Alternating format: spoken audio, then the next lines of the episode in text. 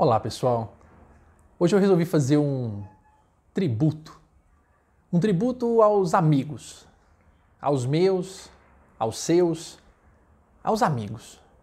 Porque eu tenho contado aqui por reiteradas semanas histórias de professores incríveis, pessoas maravilhosas que me ensinaram muito a como tornar a vida um pouco mais doce. Mas não cheguei a falar especificamente dos amigos essas pessoas que merecem acima de tudo, porque, bem lembrando o pequeno Mário Quintana, a amizade é um amor que nunca morre. E a gente acaba escolhendo essas pessoas para a vida da gente e elas acabam tornando a nossa vida um tanto melhor, mais saborosa, mais palatável. Então, por essa lembrança querida né, de tantos amigos, fico me perguntando porque muitos podem estar falando, mas quem são seus amigos?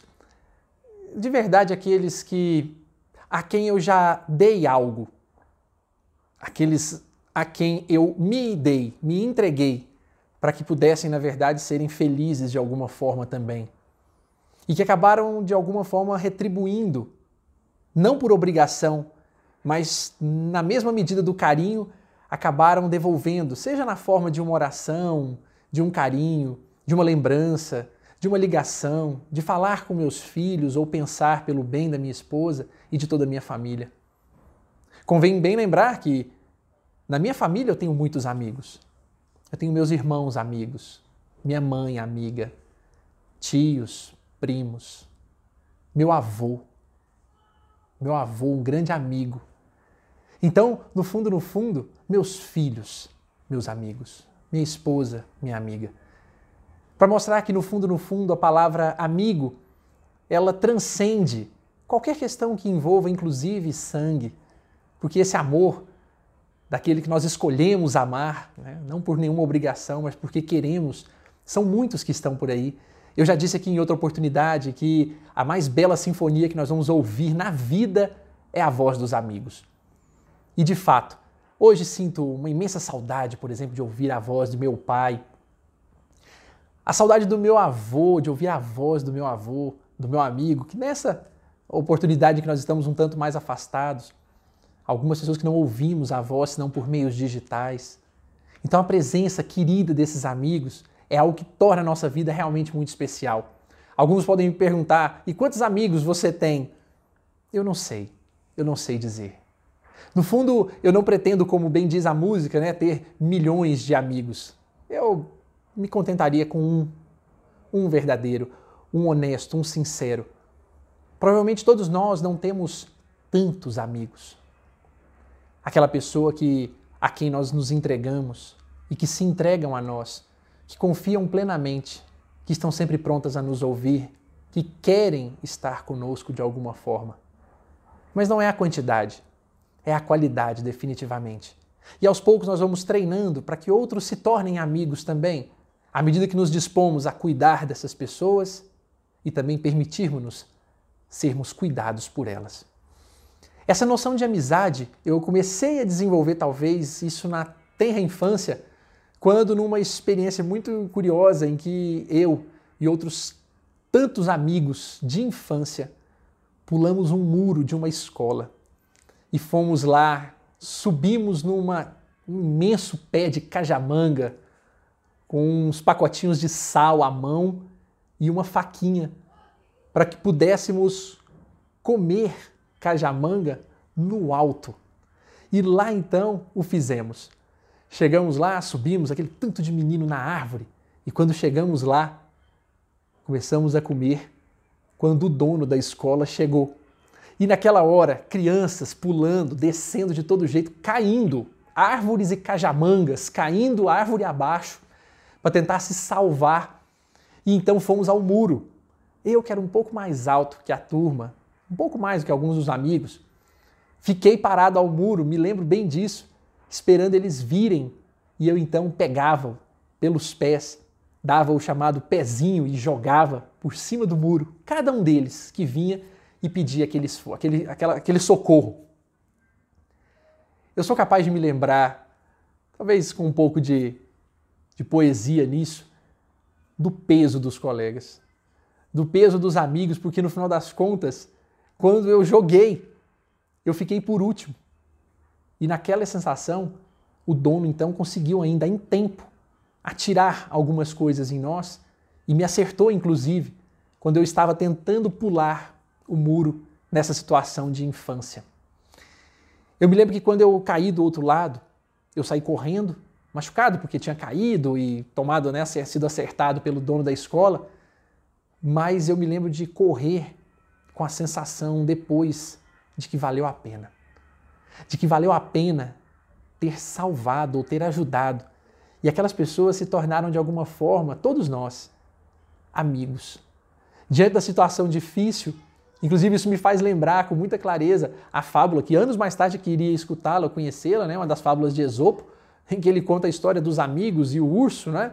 Os dois amigos viram o urso e naquela hora um dos amigos correu e subiu na árvore e o outro que não conseguia subir nem fugir deitou-se, fingiu de morto. Então o urso vem, cheira e sai, pensando que ele estava morto. Quando o amigo desce da árvore então e pergunta: Engraçado, parece que o urso estava te falando alguma coisa ao ouvido. E o amigo então diz: É, ele me disse para, quando for andar nas estradas, tomar cuidado com os amigos que saem fugindo e nos abandonam ao léu. Anos mais tarde eu ouvi essa história, mas me lembro bem da sensação prazerosa que foi estar com aqueles amigos, mesmo em situação tão complicada quanto aquela da árvore.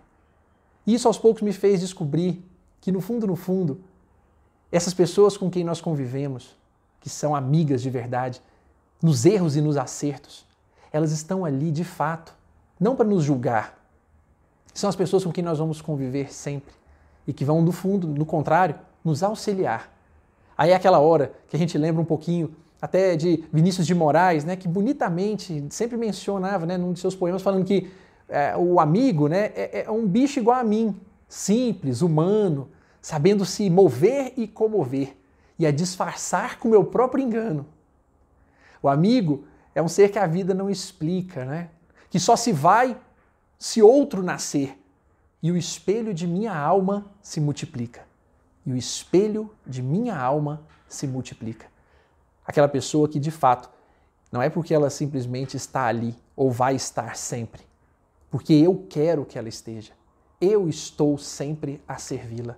E aí é aquela hora bonita quando eu vejo também, né, dentro dos relatos religiosos, por exemplo, quando Jesus fala de forma muito bonita que já não chama os seus apóstolos de servos, mas os chama de amigos.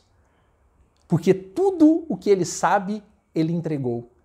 Tudo o que ele é, ele acabou entregando. Então isso traz para nós um pouco do que é verdadeiramente uma amizade aquelas pessoas a quem nós nos dedicamos no pouco e no muito, que nós nos esforçamos por servir no pouco e no muito e somos felizes por fazê-lo, porque amamos fazer isso por aquela pessoa, com certeza essas estão naquele quadro dos amigos de verdade. Porque suportar a vida com eles é muito bom. Mas fazer por eles algo ainda é muito melhor. Aqueles que, na verdade, pedem ou querem um amigo, eles na verdade estão perdendo a oportunidade de serem amigos, de quererem fazer o melhor por aqueles que se ama. Porque, como eu disse, se estar com eles no momento difícil é legal, ser para eles um motivador é algo muito melhor, muito especial. Nós falamos muito no mundo entre ter, o que é mais importante é ter ou ser. Aqui vale também a mesma situação. É melhor ter amigos ou ser amigo.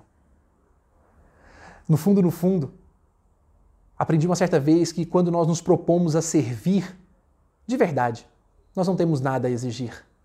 Então, se nos propusermos a sermos amigos, a auxiliarmos as pessoas que amamos, naquilo que pudermos, naquilo que elas precisam, nós não teremos condição de exigir nada em troca, porque nos satisfaremos de verdade com o bem que estamos fazendo a elas. É por isso que talvez a origem da palavra amizade, quando vamos ao dicionário, ela está ali, né, do latim é, amititas, e que muitos dos estudiosos de língua, talvez não seja, mas conseguem, na verdade, fazer uma relação entre essa origem latina com a origem latina de amore, que estaria associado a amar, ao amor verdadeiro. Então, a amizade, no final das contas, termina sendo sim um gesto de amor. E aí, talvez, esses estudiosos linguísticos tenham muita razão em assim fazer. Porque na prática, hoje eu queria então agradecer aos meus amigos, agradecer por eles existirem, fazer um convite a cada um para que possa então hoje, ou tão logo possível, falar com seus amigos, ligar para os seus amigos. E o principal, ser amigo dos seus amigos. Fazer por eles aquilo que você gostaria que realmente eles lhe fizessem, mas não esperar que façam. Fazer por eles de verdade.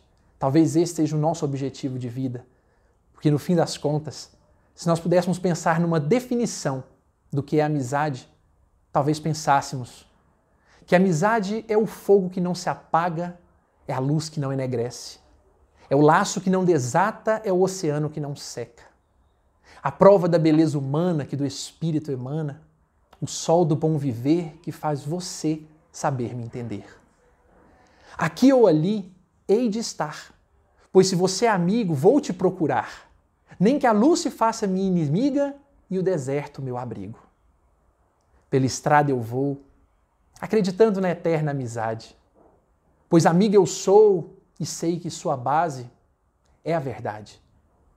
Que seja debaixo de sete chaves ou do lado esquerdo do peito, amigo sempre se guarda nas bases e para caber mais um, dá-se um carinhoso jeito. A eternidade é esperança que, assim como uma criança que mal sabe sua idade, inocentemente faz estranhos se deliciarem com a amizade. É o sol que sempre brilha, é o horizonte que sempre emociona, é a vida que nunca para, é o sentimento mor que a vida nos proporciona. Pois quem vive sabe que tanto ao sul quanto ao norte, dois amigos têm mais sorte. E que são sempre vida, não existindo, pois, a morte.